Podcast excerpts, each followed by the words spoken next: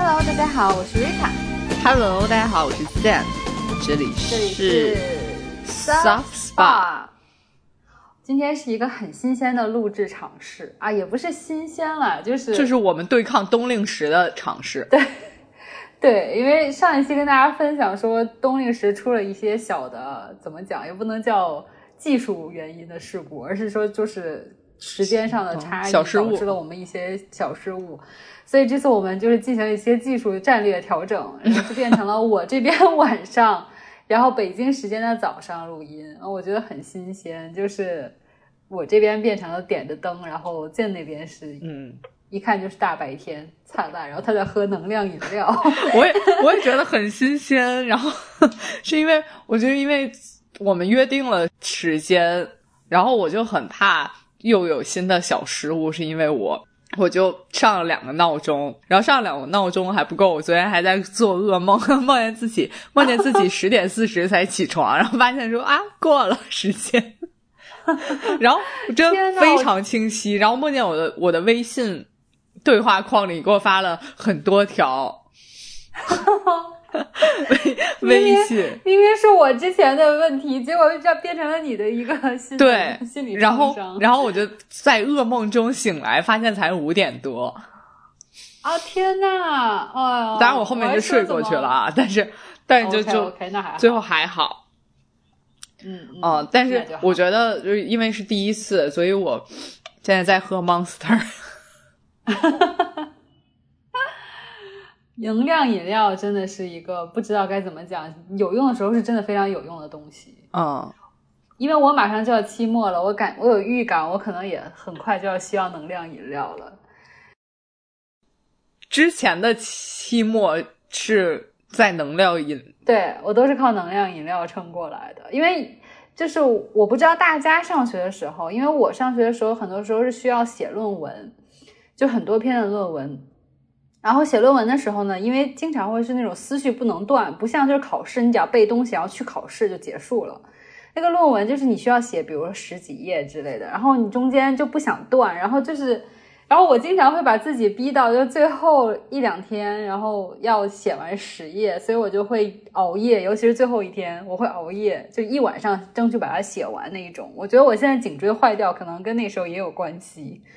然后就为了熬夜呢，就会喝到能量饮料，喝完之后就是打了鸡血一样，就就能把论文写完。但是我希望今年不要再出现这个情况，我希望能就是非常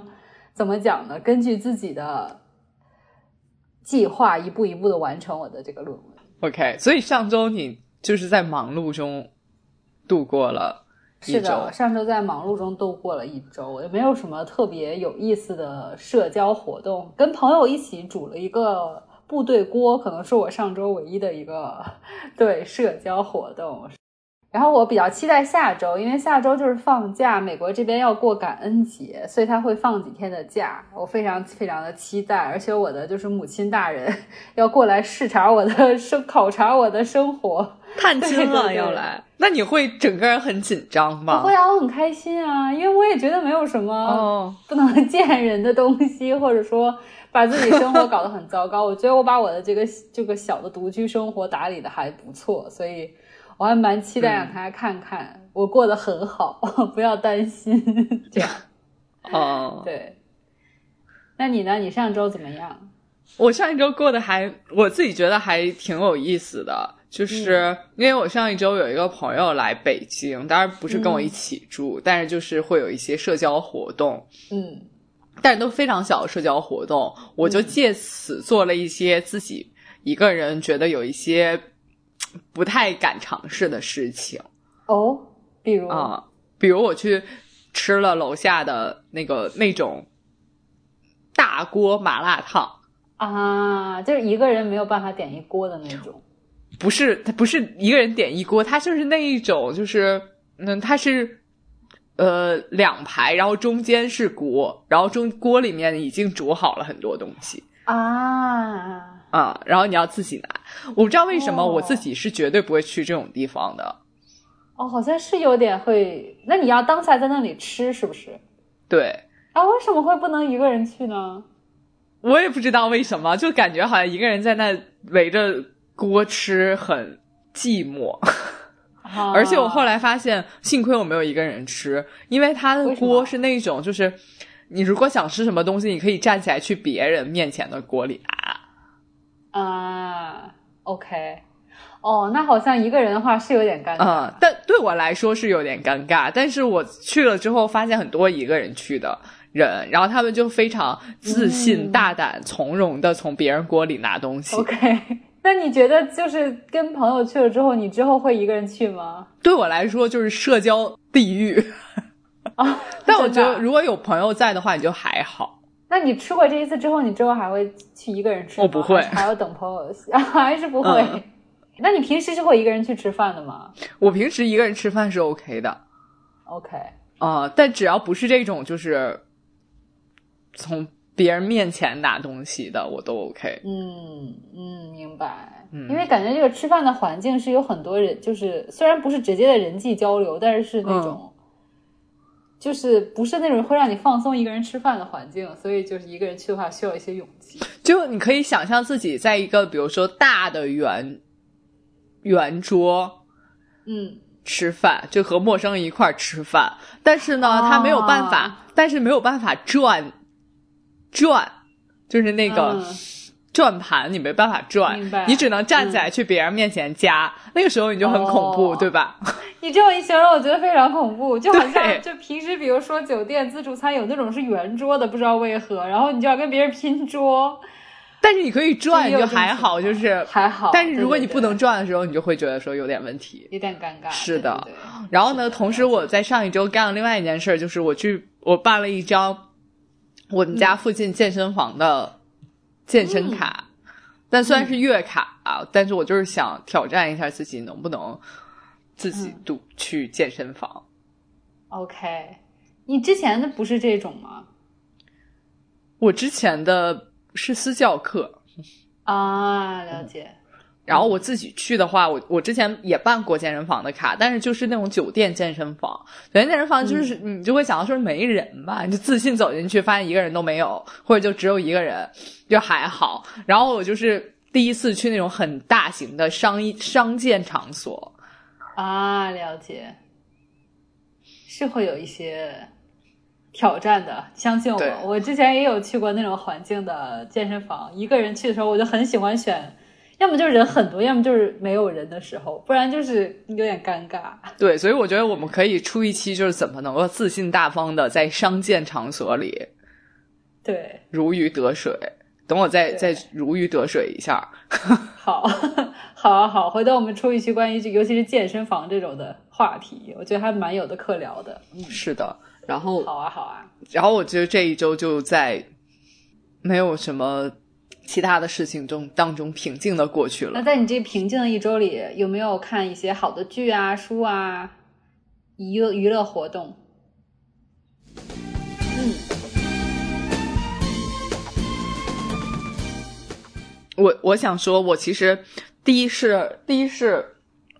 我得说我在最近这几周的录制里面、都在做一个尝试，就是因为我的手机语音备忘录，哎我不知道有没有其他朋友这个 问题。它就一打开就会死机，而且死机不是说那个 app 死机了，它是让我整个手机死机。对我之前也有出现这个情况，然后我还跟苹苹果的客服掰扯了很久，然后最后通过什么改了一大堆的设定和重启，才恢复了那个问题。而且那个 app 就是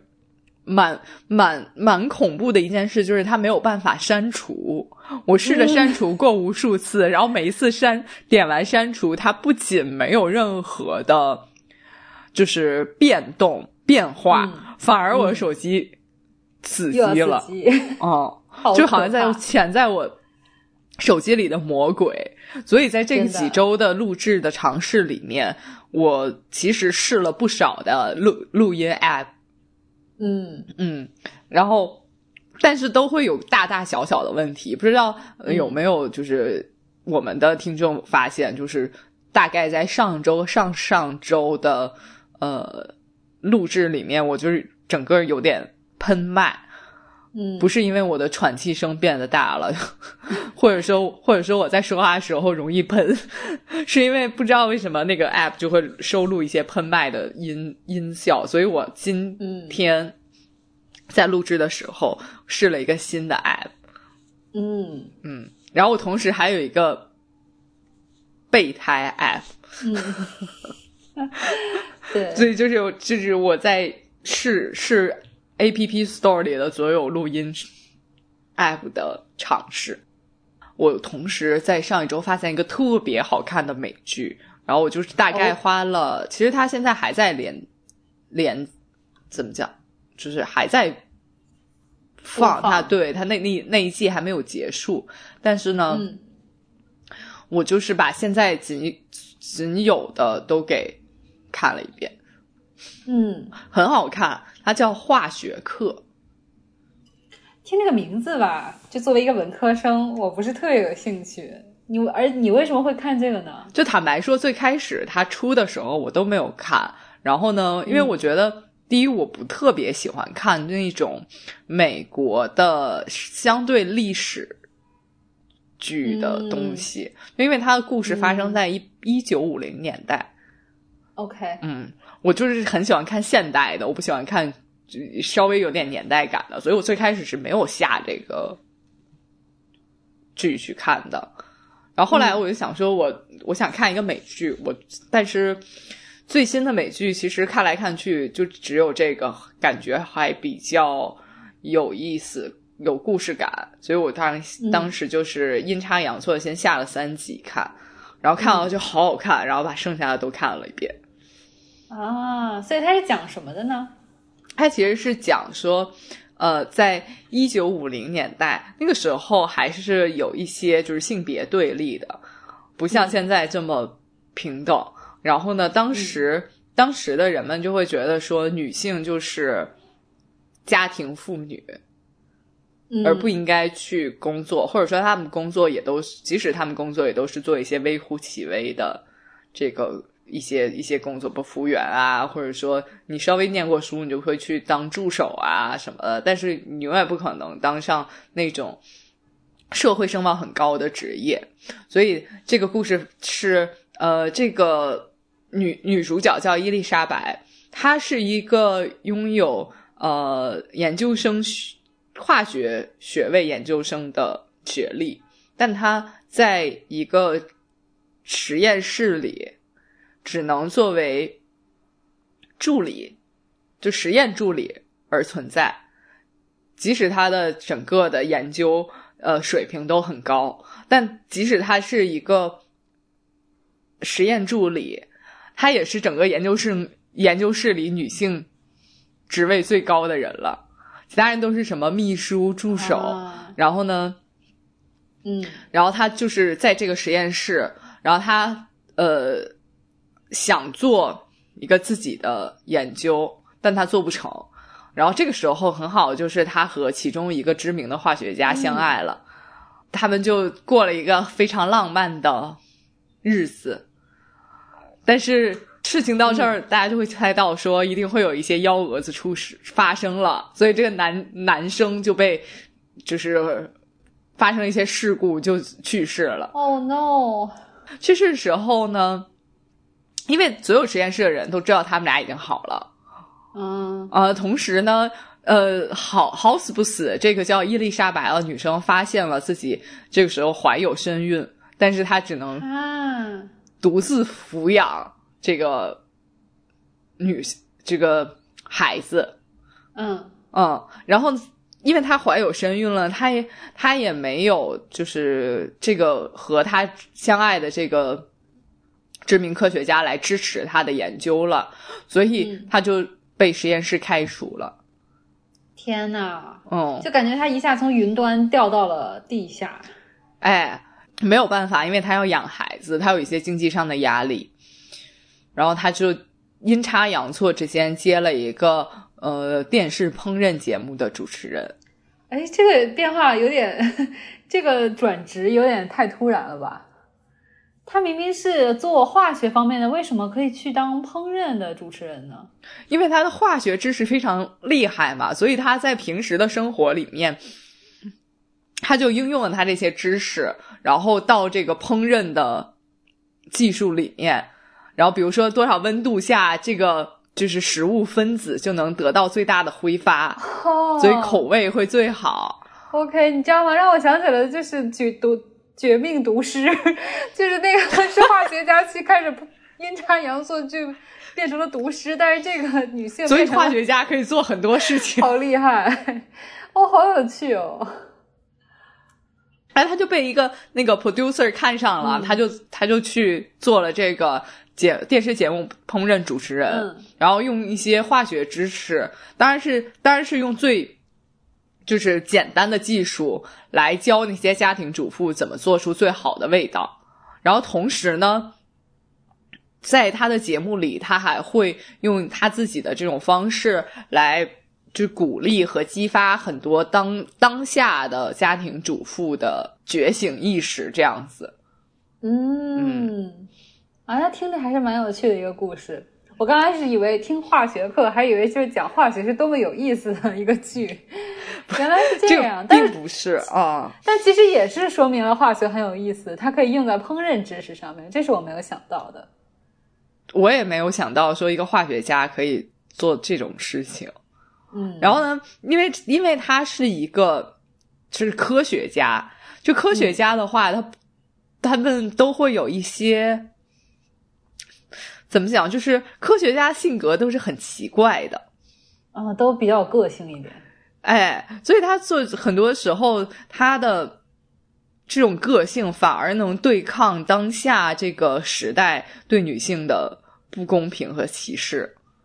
嗯，比如他会做什么事情呢？就比如说，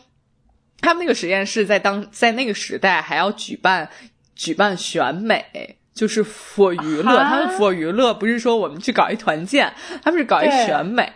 然后呢，但是因为实验室的女性又没有？多少人，所以他就是啊被迫一定要代表他这个部门去参加选美啊、好奇怪。啊。然后在选美的时候，就是别人都是就是盛装打扮，然后准备的才艺，比如什么吹小号啊，或者翻跟头啊，或者 反正之类之类的这些才艺。然后他的才艺是做实验。所以他现场给你表演了一个溶解什么物质，什么合成什么。总之吧，就是他他的他本来的才艺是做实验，但最后他也没有表演做实验，因为他被气走了。哦，嗯，那他就是就是甩锅就走了，他就没有再进行任何的实验表演，是吗？哎，哦，应该表演一下，震惊大家，什么混合出了干冰之类的，绝命制毒师，造舞台效果。对 现场制毒。对，哦，这还蛮有意思的。所以这个剧一共几集啊他现在已经播了是六集，？OK OK，所以还会再更新。嗯，然后他他其实我觉得这个剧最让人觉得很现实的，就是他非常直白的揭露了那个年代下对女性的歧视。嗯嗯嗯，就比如说他有一个台词是是一个男性领导对他说的，就说但我有一样你没有的东西，你知道是什么吗？外染色体。天呐！但是他他这话我就很想反驳，就是因为我学化生物课的时候，就是我的生物老师，他难道嗯是一个女性主义者吗？他跟我们当时讲的是，因为就是男性是有缺陷，所以他才是 Y，因为因为理论上大家的染色体一对一对都是 X 的。然后，但是男性的话，他相当于是缺了一半截，就是 X 的半截，所以才成了 Y。他竟然还觉得自己了不起，有外人色体，切！因为那个时候就是他们就会觉得说你就是女性，所以我是男性，所以我就是比你厉害，我就是要能够做到那个，就是所谓的叫科学家，嗯嗯嗯而你们女性是没有办法做这种东西的。嗯而且他，而且那个时候他他自其实女性自己也有觉悟，嗯就是他当时问他的，就跟他一起好的那个男性，就说：“你还可以说出除了居里夫人外另外一位女性科学家吗？”因为他的他其实的在当下问我的时候，就是我当下看到那个情节的时候，我也其实想不出来嗯另外一个女性科学家。即使到了现在，女性科学家还是很少能够出现在人们的印象里的。是确实是这样，虽然肯定有很多，但是我们能就是历史上，如果说大家都举出很多科学家，可能男男男性的话，一下我就能一二三四五六七八九十，可能女性我数来数去，就只能数出个五六个人这样。哦，你还能数出五六个，很厉害。屠呦呦啊，屠呦呦，我是刚才跟你说的时候我才想才。想起来的。嗯，对对对，就是反正就是体现出确实是很难想到，因为其实如果说是已经很有成就的科学家，那大概也就是那个年代慢慢出来的嘛。那那个年代就像你这个剧里讲的，就是如果是五六十年代，甚至可能六七十年代，美国才开始平权，那那很多其实女性就没有机会像像这我们。剧里的这个主角一样去做接触到一些所谓高精尖的一些工作，嗯，嗯，对，所以我觉得这个时候看看这个剧还蛮好的，励志，好励志哦！你会觉得它是个励志的剧吗？我会觉得看完了之后，我觉得生活在我们现在这个年代还是很好的，就你会更珍惜生活在现代现代这样一个时代里。毕竟男女现在平很平等，甚至、嗯呃，我虽然网上有说不要什么乱打拳什么的，但是我觉得有有女性在打女拳是挺好的，就是还是值得鼓励的一件事情。对，嗯，后来去看这个呃豆瓣上这个评论，有一个评论我非常喜欢，他写的是父权并没有消失，只是变得更隐蔽了。不同意。其实还是这样，就虽然我们已经很相对平平等了，但其实还是有一些隐性的对女性的歧视是在这儿的。所以我觉得，哎，还是蛮好看的，而且它每一集其实，呃，不会是单一的一个故事发展。比如说，它第三集，它就是以一个狗的视角去讲这个故事，啊，好有趣哦！哦、嗯，所以它就拍摄手法上，我觉得也是蛮值得一看的，不会很、嗯，不会很平淡，就是讲说这个一个大女主的故事，那它还是会有、会有不同的拍摄手法去体现这个故事的。嗯，那我的话，我这周就是又回到了二次元主题，嘿，不好意思，因为我我是这样的，我虽然也很喜欢看美剧、韩剧、日剧这些各种类型的剧，但其实大部分真人 拍的剧不会二十分钟就结束，对吧？但是一一般来说，动画它是二十分钟以内结束的，加上主题曲可能才二十分钟出头，所以对我来说就刚好是就是抽空看一下，或者说吃饭时候看一下的这种节奏。所以在过去的一两周吧，我看了两部我很喜欢的动漫，而且都很治愈，就是呃，就是让你很舒服的治愈啊，不是让你抑郁的那种治愈。然后第一部呢，我很推荐给职场人看，叫《我的新上司是天然呆》。这个名字一听呢，就是一个 比较有点搞笑、有点娱乐的那种剧。它其实就是讲说，男主呢叫陶赖，然后他呢是一个很惨一个年轻人，很认真的性格，很努力工作，但是他第一份工作就遭到了职场霸凌。嗯然后被领导拼命的 PUA，但是因为他可能刚工作，他不不知道自己被 PUA，然后等到他反应过来的时候，他其实整个人就是精神变得很差了，然后胃也变得很经常胃痛，一一想到工作的事情，一想到上班事情，就胃痛的很厉害，然后晚上也睡不着，很睡不到觉，很很惨。然后于是乎呢，他最后下定了决心说我要换工作，嗯，然后一些机缘巧合，他到了他的新的公司，然后遇到了他的新上司。然后这个新上司非常的可爱，是个天然呆。首先要大家如果不看二次元，可能不知道什么是天然呆。那天然呆可能就是这个人有时候会做一些很搞笑、很很犯蠢、很糊涂的事情，而且他是本人不是说故意的，或者说是因因为他自己的就能力问题，以至于他经常出错，而且他可能是个能力很强的人，但是在一些小事上上会犯糊涂。那逃赖的这个新上司他会做什么事情呢？就是。他们第一天相遇的时候，然后就要出去跑一趟业务。跑业务的过程中，因为他这个领导还不熟嘛，然后他就忽然开始紧张，又想到了之前职场的一些霸凌的情况，然后就开始胃痛，一下就趴在地上了。然后这个，然后领导就迅速跑开了。然后刚开始他以为我靠，我已我刚到职场第一天就被讨厌了嘛。结果这个领导跑回来之后，给了他想给，其实是去给他买止痛药的。这是一个很好很好的上司。结果因为这个上司很糊涂，抓药说拿，可能是就是太着急还是怎样，他拿成了就治生理痛的药。他其实应该买胃痛药，结果拿成了生理痛的药。然后一下就让他放松了，就就。先是觉得很搞笑，但一下就放松下来了，就哎，我好像胃疼就好掉了。然后在慢慢工作过程中，发现他的这个新上司是经常这种会犯一些很很蠢、很搞笑的失误的一个人。比如说，他们交接工作的时候，领导说：“我写这个单子给你，你按这个去做，一二三，你就能完成这个任务。”结果他把自己下班之后要去逛超市买的东西的那个单子给了他的这个部下。就会做这种事情，好，包括他做的那个旋转椅，他本来想转背过身，转一百八十度跟他身后的就是陶赖男主人公去讲话，结果因为转的太猛，一下转三百六十度转回来自己电脑前面。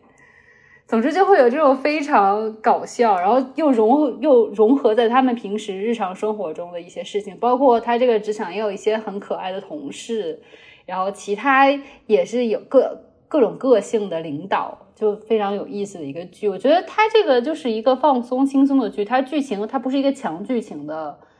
这么一个动画片，它其实就是你可以点开第二集、第五集就随便看，因为它剧情不是很强，就是蛮治愈的一个剧。对，所以我觉得职场人看之后应该觉得啊，我也好想要这种领导，会有这种感觉。但是他第二天再去上班，不会觉得这是现实和就是差距很大。哦，对，那倒那倒看到 领导看到自己领导更烦了一些，哎，有可能，对，但是至少这么二十分钟之内，你是看剧的时候会觉得非常非常轻松，呃，会会怀着一些职场憧憬，对对对，是的，对，这是一个我觉得很好看的剧，嗯，呃，第动画片，然后第二个呢，嗯，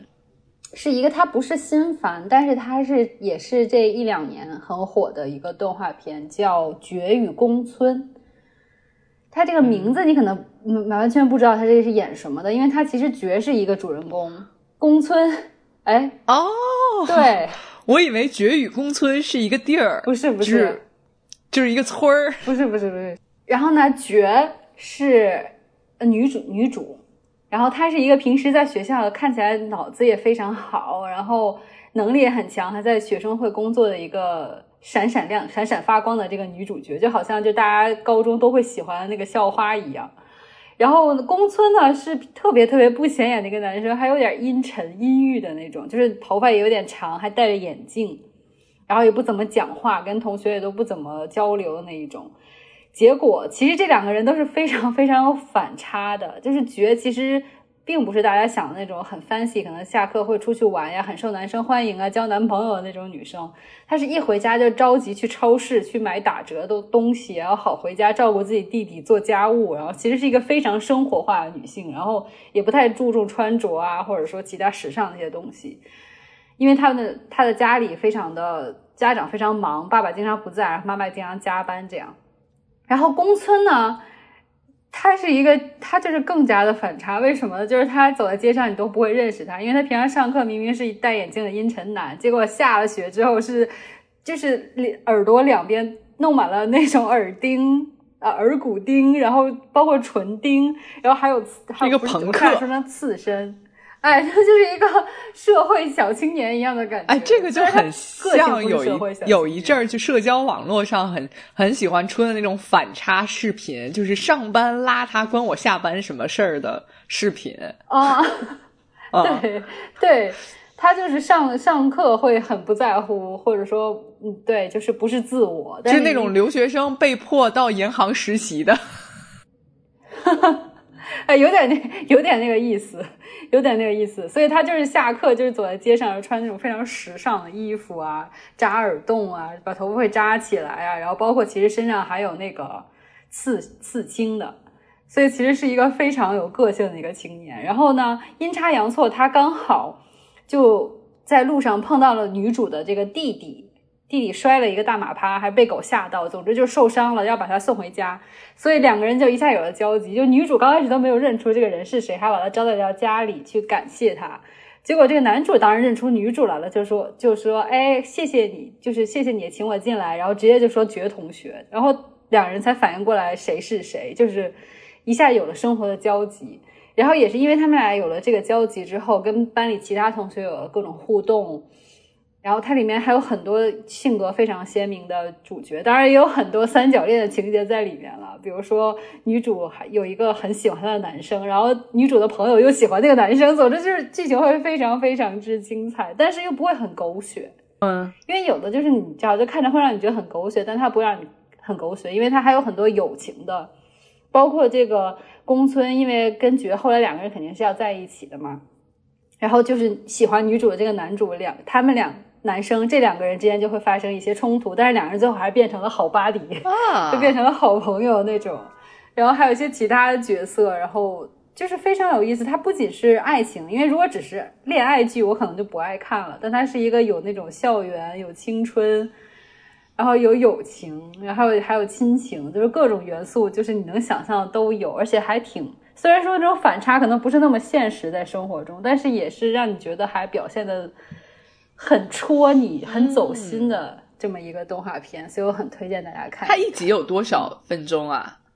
一集就二十分钟。它一集也就是二十分钟左右，对。然后它现在出了两季，第一季是它其实已经完结了，一季就完结，十二集还是十三集？哦，那很好啊。然后它今年出了，对，然后今年出了新的一番，新的一番就是更是就是有点像番外，就演他们平时的一些生活，所以也是很轻松的这么一季。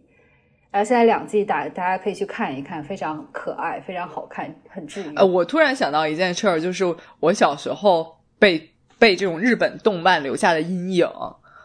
就是我不知道为什么在我们年轻的时候，那些动漫就总是出个一百二百来集啊，所以 当你从头看的时候，你就觉得好像从从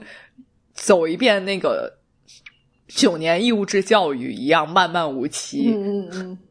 是是，好像当年那些我剧都会很长，《灌篮高手》一百多集，然后像什么《圣斗士星矢》《美少女战士》也都很长很长。对，就是你买 VCD 都要给你十片的那种。对，很真实。对，所以我觉得没有在对日本动漫有过什么，就因为可能受伤了之后，你就再也不想轻易触碰。你敢相信吗？柯南已经出到一千一百多集了。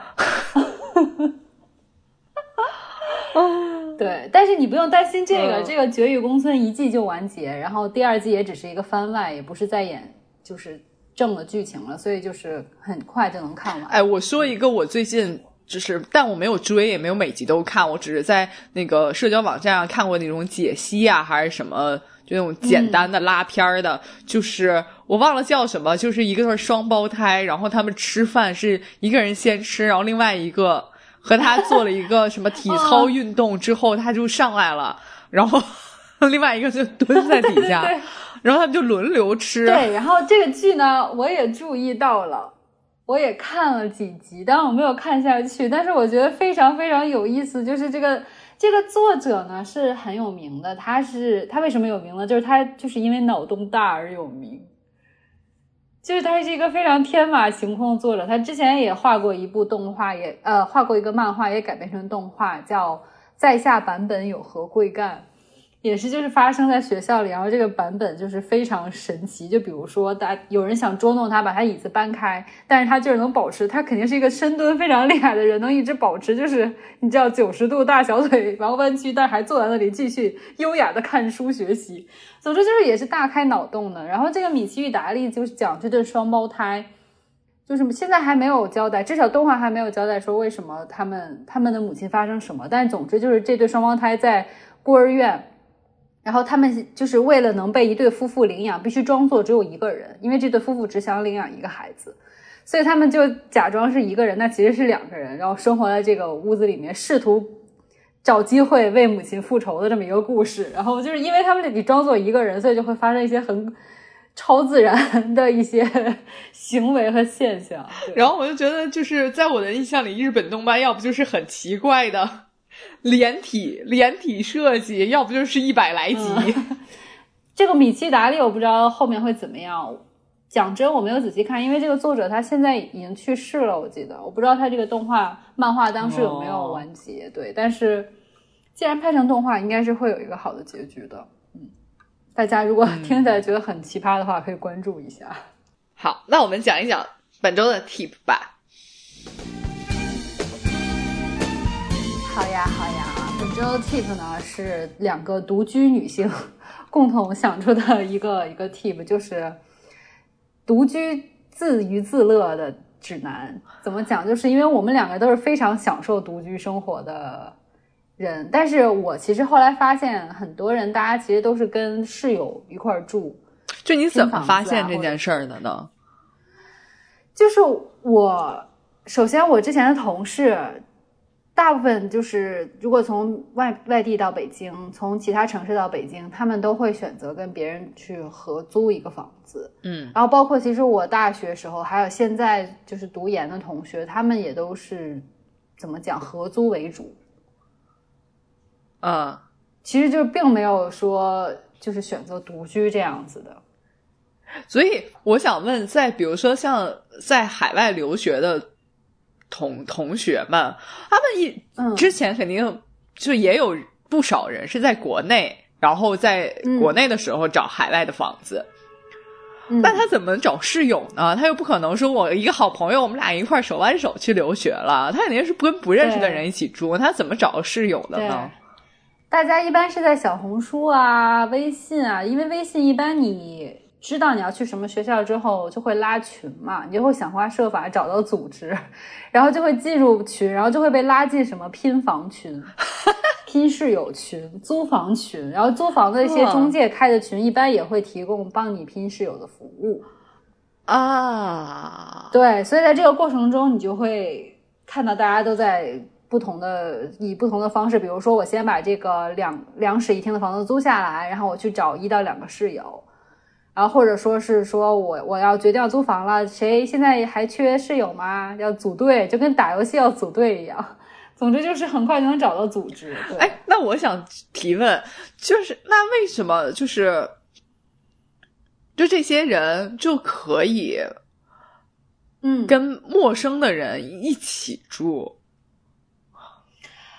啊，我觉得有的可能在前期升学校过程中，不管是一起上课还是一起找中介，有些人就已经认识了。有一部分是这种已经认识的人一起去租房子，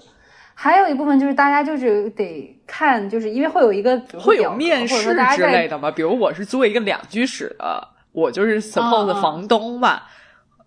啊，然后我找一个室友的话，我是不是要面试他？还是我找室友的时候，我就要把所有的前提都写下来说：一女性，二啊，对，会这样，会啊，大部分就比如说先租下一套房子的人会写说什么啊，两室一厅，缺一位女室友，然后形容一下自己，比如说我是爱干净的，我是夜猫子啊，我有时候会打游戏啊什么的，作息大概什么样？我想找一个这样这样的室友。然后你觉得自己差不多，或者说你看他，比如他会说自己是某一个系的，你看你们俩是一个系的，你觉得可能也能说到一块儿去，呃，大家一起拼，基本上就是这么找室友的。对，那不会风险很高吗？其实有，就是可能会住一段时间，就是觉得发现住不来，然后就就第二年也好，或者几个月之后就分道扬镳的也有。哦，因为我得分享一下我。我自己的经历就是，我其实虽然我已经现在独居到第八年七八年，然后，但我在最开始独居的三个月的时候是有一个室友的。啊，我第一次听说，因为时间太短了，且这个经历并不是非常的开心。就非常基本上断送了我在最开始的三个月就断送了我之后若若干年不呃不不不找人呃不找人合租的想法，就这个这个念头已经被我断送掉了，就因为实在是有点太不开心，就是我们会那个其实还是我的熟人，嗯。嗯，然后但是呢，就是一起住之后，就会发现这个人卫生习惯也不太好，嗯。嗯，然后人就是人际关系也非常复杂，嗯，啊，所以就是非常就是就整个人就是很撒粉儿，所以他会就是会带其他朋友来家里这种的，也不跟你商量之类的。对，哦。嗯，然后呢，嗯。最过分的是什么？就是因为我相当于跟你刚才说的那种情况一样，就是房东实际上联系我的，所以我要负责交每个季度的房租。然后呢，嗯嗯等到三个月之后，他要交房租的时候，他就用各种借口去推脱。哈，嗯这有点过分。嗯，对，所以当时在三个月之后，就是大家就没有再继续合租下去了。而我也不不会嗯不希望再有人跟我合住了，因为我觉得风险性有点太大了。啊 OK 嗯 OK，、我的话其实有点类似，就是我人生第一次独居是我大学大一，因为分宿舍的时候，不知为何，就是美国是有不同的房型的，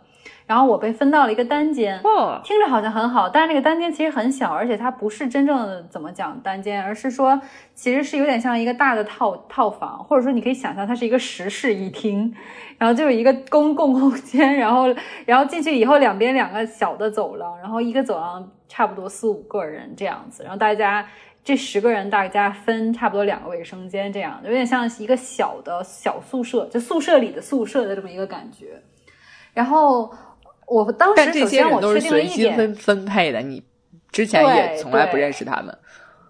哦，，对，然后当时的我住的时候的感受就是，第一，我觉得我是可以一个人生活的，这个我就是就是第一次独立生活，我就觉得我是挺享受独居的这种感觉的，在一个小空间里，然后想想跟大家社交的时候，我也可以到公共公共的空间去社交，或者找其他同学。然后之后呢，大二的时候要可以出去住了，然后我其实当时有一个当时关系还不错的女生，然后我们两个想说一起去合租，因为好像当时大家默认就是肯定是要一起合租的嘛，没有人说是出去还一个人住这样的。然后我们当时就是一起去找很多房子，就发现很多两个人在就是对房子选择上的一些分歧，嗯但是这些分歧得不到解决，然后等到我们俩人发现真的没有办法一起住的时候，已经太晚了，大家想一起住的人都已经合租完了，所以我就没有办法，就变成一个人去租一套房子这样住。但是，一住我就上瘾了，我觉得一个人住真的很爽，就是很喜欢独居的这种生活。然后我就是大概就奠定了，我觉得我认为自己是一个更适合独居的人。然后之后的年月里，基本上我都也也是以独居的形式生活的。嗯，嗯，所以所以如果让你对独居生活的享受度打分的话，你会打多少分？如果满分是十分的话，我会打十分，就是我会打满分或者九点五吧。因为其实一个人如果是在一个陌生城市，会有一点安全的顾虑。就是如果有室友的话，你会觉得是，如果你发生什么或者有什么事情，你总有一个人可以去找。但是如果你就是一个人的话，像其实我之前独居就发生过，晚上呃外面有一些奇怪的声音，然后包括遇到有人在我门口放一些奇怪的包裹 的事情发生过。那这个时候你就会非常害怕一个人住。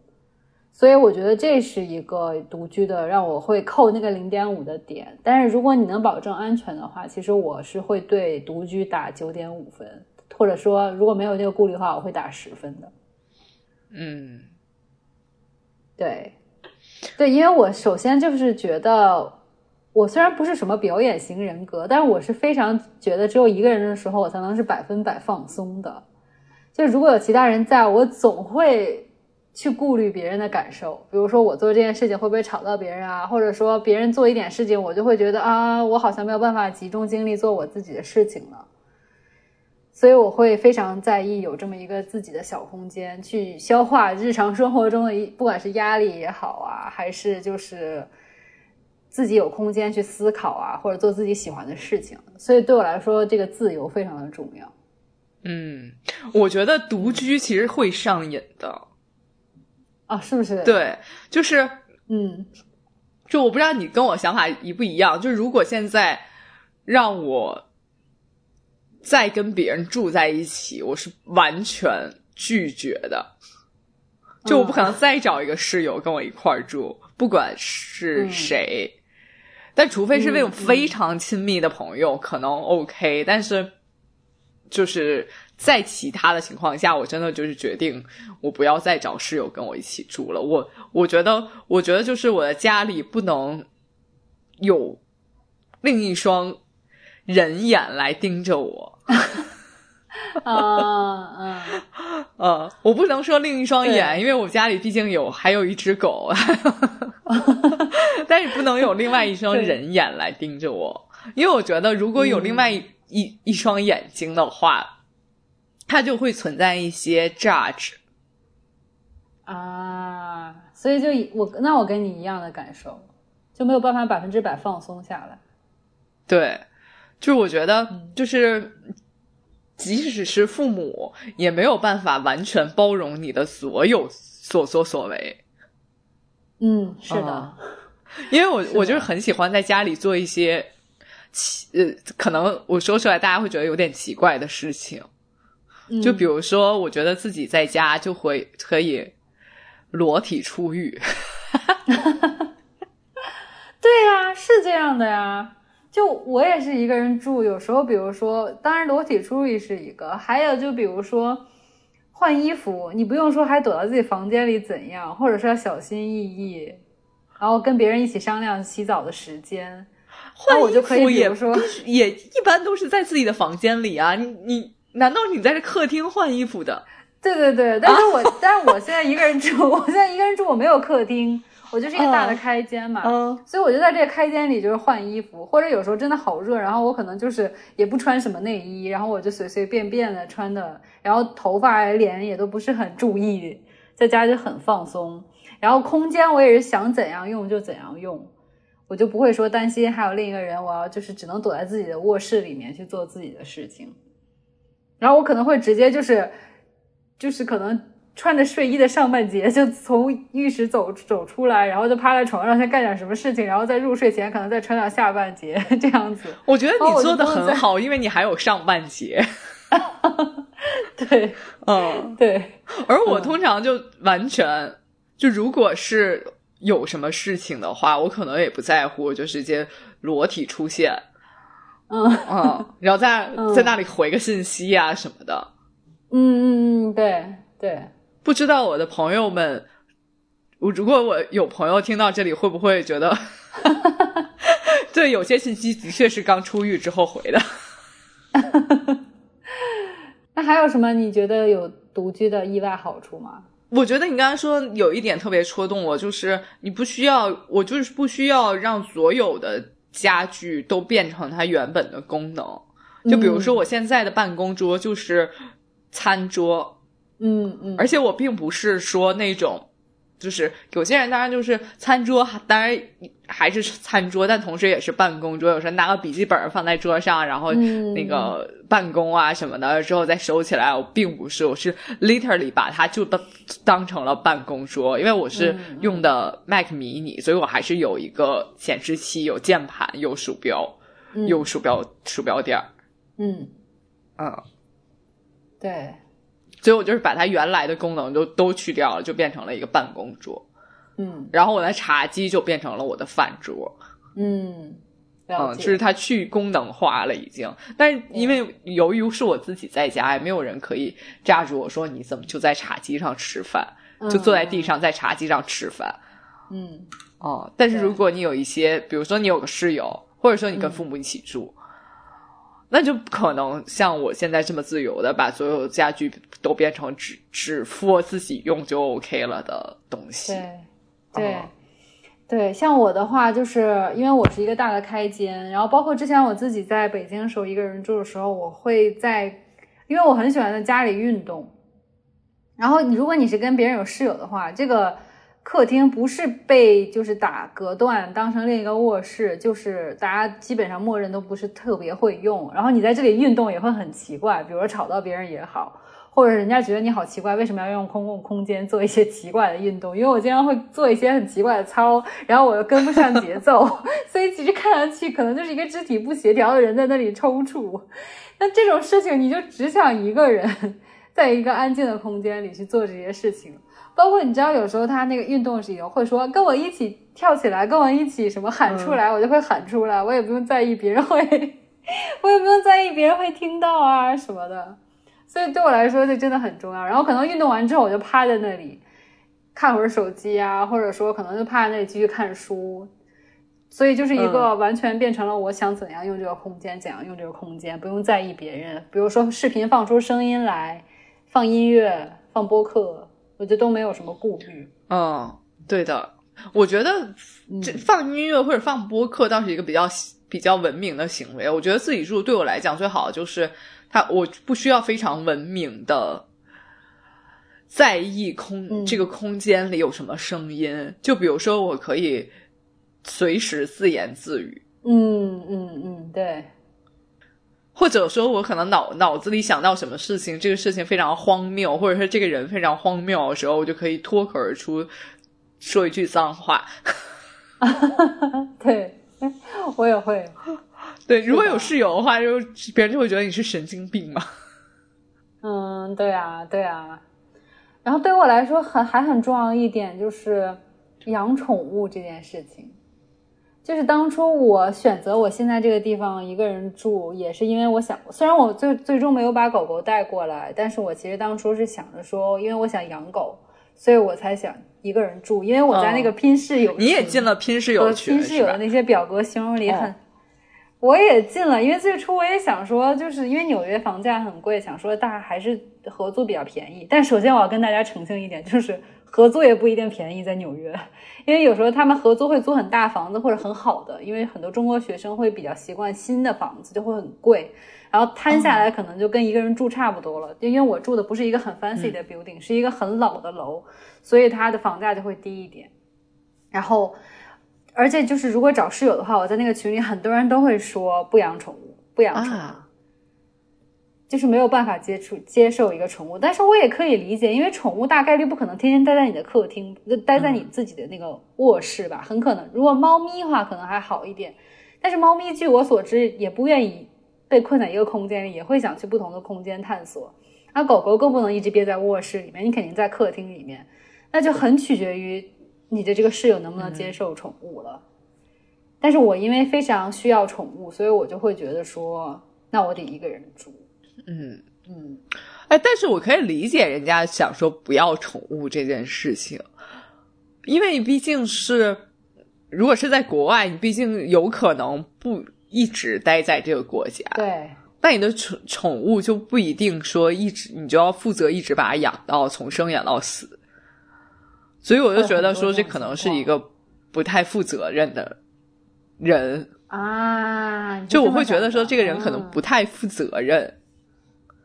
啊，了解，嗯，而且而且，我觉得有一个风险，就是因为你不能，你如果不认识对方的话，你就不能完全保证这个人在养宠物的情况下，又能保持非常有就是干净的生活习惯。嗯，对，对，毕竟狗狗可能会或者猫咪可能会，尤其猫咪的话，可能要在屋子里面，嗯。就是有它放它的猫砂盆啊之类的，然后嗯，对，所以还还是会有这些顾虑在的，嗯。嗯，所以我就觉得说，这我是我是可以理解，嗯，但我觉得确实是，如果独居的话，你养宠物就非常方便，哦，因为你想养啥养啥，然后即使 即使宠物宠物有一些他自己可能没有那么文明的行为的话，嗯。就你也你你虽然也觉得说有有点问题，但是如果你你独居的话，就有一定余地去帮他改进。对，是这样的。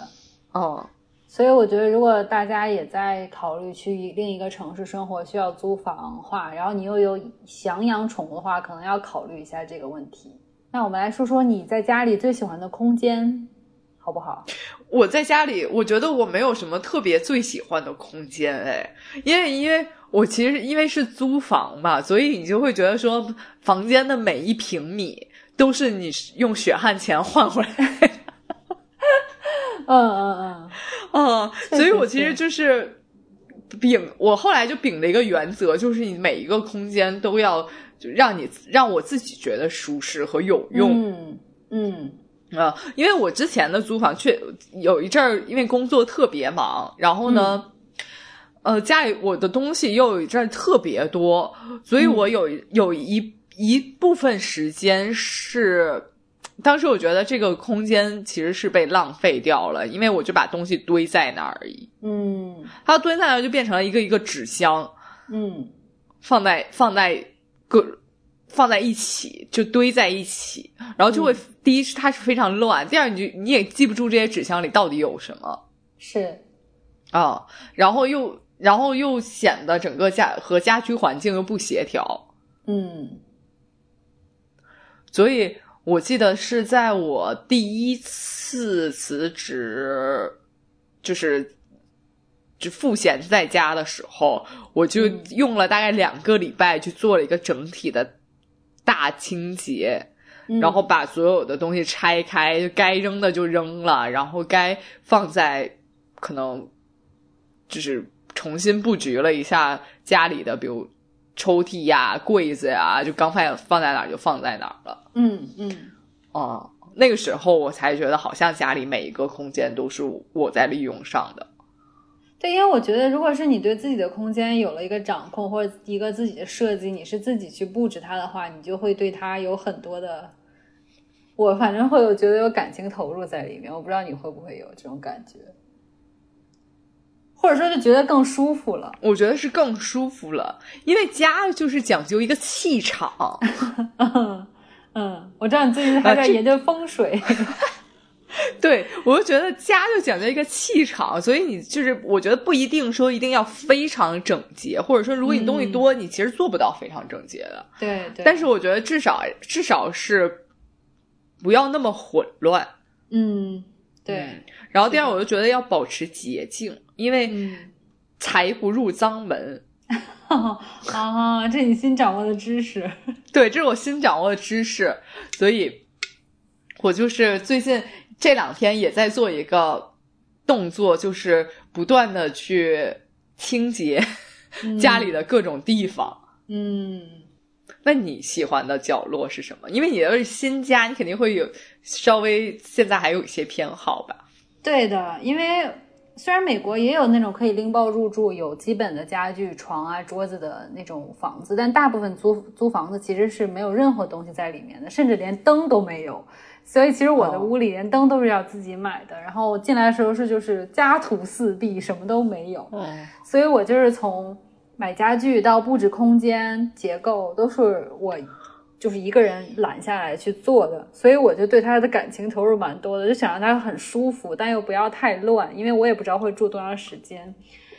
我最喜欢的，其实我想来想去也有三个，虽然每个空间我现在都很满意自己布置的，但是我第一最满意或者喜欢的是，就是我屋子里最贵的家具其实是我的桌子。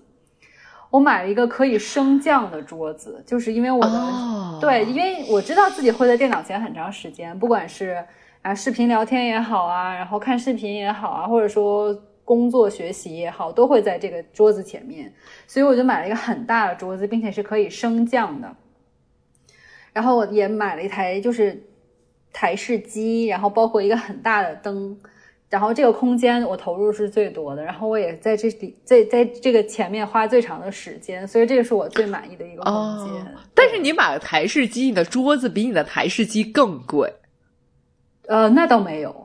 那倒没有，就排除这个台式机，这个桌子是最贵的，对。哦然后它现在也是让我觉得最舒适的空间，包括我的小音响什么都是在这个空间里面的，所以其实就是在这个空间，我有时候就容易很危险就不动，就一直待在这里。但有时候我就会把桌子调高，站一会儿，然后坐一会儿，调节一下。对，这是我最喜欢的空间。然后第二的话呢，其实就是我的沙发区。其实虽然不是很大，或不应该叫区，但是其实就是一个很小的一个两人沙发。然后前面我买了一块不太贵的地毯。然后我铺这个地毯呢，我就还买了两个坐垫，虽然看着像花圈一样，但是它其实是两个坐垫。然后我有时候就会坐在坐在这个地毯上，或者趴在这上面看看书，然后或者铺上我的瑜伽垫做运动。所以我在这个空间也花的时间很长，而且其实这个空间是最色彩斑斓一点的，就是这个屋子里比较有生气的一个空间。因为刚刚是我。布置好我的屋子里之后，我发现其实非常非常单调，就好像这个人下下过两天就要搬走了一样。因为其实没有任何就是装饰物这个屋子里面，所以后来我就在上面就买了一块毯子，然后买了一只假狗，就毛绒玩具的狗狗，假装我的狗狗在宜家那个小黄。对对对，然后包括买了彩色的枕头啊，然后地毯我也特意选了一块就是彩色一点的，就让整个整个空间稍微亮丽起来一点。这是我第二喜欢的空间，然后第三的话就是厨房，因为我还蛮喜欢烹饪的，虽然我不是很擅长，但是就是你每天肯定是一日三餐里，我至少是有一顿就早饭是要在这个空间，我要煮咖啡、做饭，然后或者说是要就是就是尤其是就是烤东西，我很喜欢烤甜点，就这个空间都能完成，所以对我来说这个空间也是非常重要。哦，最后我还想再说一个，完了，我整个空间都很喜欢，就是阳台。就我觉得有阳台还真的是，是的，有阳台还真的是蛮好的。有时候我比较实用的一点是我出去感受一下温度，知道我今天应该穿什么衣服。还有就是，如果一直在家里，有时候会觉得很闷。然后如果你一天不出门的话，觉得不舒服。但是你可以在阳台上面伸，就是伸展一下，看看外面的行人啊，就觉得还是蛮舒服的。然后我有的邻居还在那里种一些绿植，但是我知道我是一个绿植杀手，所以我就放弃了养绿植的这件事情。对，哎，但你会在比如说你的晾衣服是在阳台吗？没有，因为美国这边大部分是哦有烘干机，对，就烘干了。但其实我是真的蛮想在上面晾衣服，但我感觉会被吹走，因为它不是那种封闭式的。我对阳台也有一个，就是我对阳台也有一个阴影。就是之前，之前好像是住在酒店，但有的度假酒店是有阳台，是有那种没有完全封住阳台，然后你就是会晒一些衣服呀，比如说你出门 出门什么泳衣啊，乱七八糟的。然后我真的就有一次就是被吹走了衣服，天！我现在已经忘了是什么衣服，但我清楚的记得我的衣服被吹走了，然后我已经找不。然后你知道，在酒店里就没有人会怎么样，在还有什么群啊或者什么，就是就被吹走，然后就再也找不回来了。哦天呐，那就有点悲惨。对，所以所以我就是有。对，我们不不建议在 不封闭的阳台上晾衣服。对对对对，要小心一点。当然也有一些安全顾虑的，但我感觉国内大部分有阳台的都是封封住的，整个包住的。但美国这边有一些，纽约这边至少有一些阳台就是半封闭的，就还是会可能会有一些安全风险。嗯嗯，对的。那我们说了这么多关于独居的好处，以及我们多么 enjoy 独居。你你有觉得独居不好的时候吗？或者说是一些担忧和顾虑？我从来没有觉得不独居不好过，我只有一个灵魂上的顾虑，就是我觉得，嗯，就像我刚才说的，独居一定是会上瘾的。那这个这个瘾上去之后，我灵魂上的顾虑就是，我以后可能没有办法再和任何人住在一起。我跟你有一模一样的顾虑。真的是一一模一样的顾虑，我就觉得独居好爽啊！我完全没有办法再想象有第二个人在我这个空间里。对，就我觉得不管多大的空间，只要是不能让我们在物理上相隔，嗯，哦，就比如说，如果是比如它两层，你 on 一层，我 on 一层，那可能是 OK 的。但是如果没有办法坐在这做到物理物做物理上的隔绝的话。我就觉得，那我可能是不 OK 了。对，我觉得我也是这样。就包括像我刚，我记得你刚刚有提，就一个朋友要短住在你那里，你也会稍微有点紧张，要收拾。对，我跟你对这个是我刚才就是说的，就是呃，刚好就是下个礼拜，我有一个朋友想说来借住一晚，然后呢，我就说 OK 啊，那没问题的。然后当我答应完了之后，我的心里就开始有些忐忑了。嗯，我就开始在收拾卫生啊，然后包括比如说我其实原来那个毯子我就随便丢在沙发上，然后你窝在沙发上的时候，你顺手就拿过来盖上了，然后我现、我就刚在刚刚我就把它折成了四四方方的。摆在那儿，即使即使那个朋友周五才来，我从周日已经四四方方，天就是开始了各种各种动作。嗯嗯嗯，对，是会这样。然后我还有一种担心就是，虽然我觉得独身一生也没有什么不好，但是大概率你可能会有一个伴侣。然后我就很担心说，现在我这个样子如此之就是享受独居生活，我都没有办法想象，就是会有一个另一半生活在我的空间里。我就好担心自己就是完全没有办法，我甚至都想说，如果我以后结婚了，能不能大家像室友一样生活，或者是你知道，就是演那个逃避可耻嗯，但有用，他们的那个男女主最后两个人演员不是结婚了吗？然后他们就是走婚那种，你有听说过吗？就是他们都是结婚了，但是 很难很难想象你是用“走婚”这个词来形容两个日本演员。但是他们就是没有住在一起。我知道，对，所以我就想说，啊能不能我也以这样的方式生活，就是还可以有自己的家，这样会过分吗？我觉得不会过分，就是在我的想法里，就爱虽然能包容一切，但我不相信我的爱能包容到另外一个人和我住在一起的一切。而而且我知道很多我身边有类似的，虽然也有很多最后在一起啊，但是就可能因为同居反而会感情破裂，或者说是一定会感情，在我想法里一定会感情破裂呀。是不是？嗯，嗯，所以我就会有一些一些些的顾虑，就这是可能是我唯一的关于独居不好的，我不觉得不好了，就是说唯一的一点顾虑吧。对，嗯但是即使是这样，让你选择为了练习，为了不破裂而现在开始练习有室友，你是 OK 的吗？我不 OK，所以顾虑只是顾虑所，以到时候再问说吧。题交给其他人来对，解决。对只是顾虑，我不会，哎哎，对对对，也许我的另一半也喜欢走婚这种形式呢，谁知道呢？那你到时候就在那个拼房群里，然后说找找室友一适合走婚，找男友是一适合接受走婚。对总之吧，就是说了半天，我们还是觉得独居的快乐更多一些。嗯，嗯，就是如如果我们所谓的上瘾这件事儿，虽然是听起来非常负面，但是嗯让我现在选择去作为独居戒瘾的话，我是做不到的。我选择不戒瘾。嗯嗯，嗯，对对，所以我也想在评论区听听大家是你们现在是在独居吗？还是说拼室友，还是在自己的家里面住？然后欢迎跟大家，欢迎大家跟我们也分享一下你们对于嗯而我只想听一些鸡血的同居或和室友合住的故事。哎 哎，这个我听了很多，不知道大家有没有经历过，也分享嗯给我们。对，好，那我们这期节目就到这里了，我们下一期节目再见吧，拜拜。拜拜。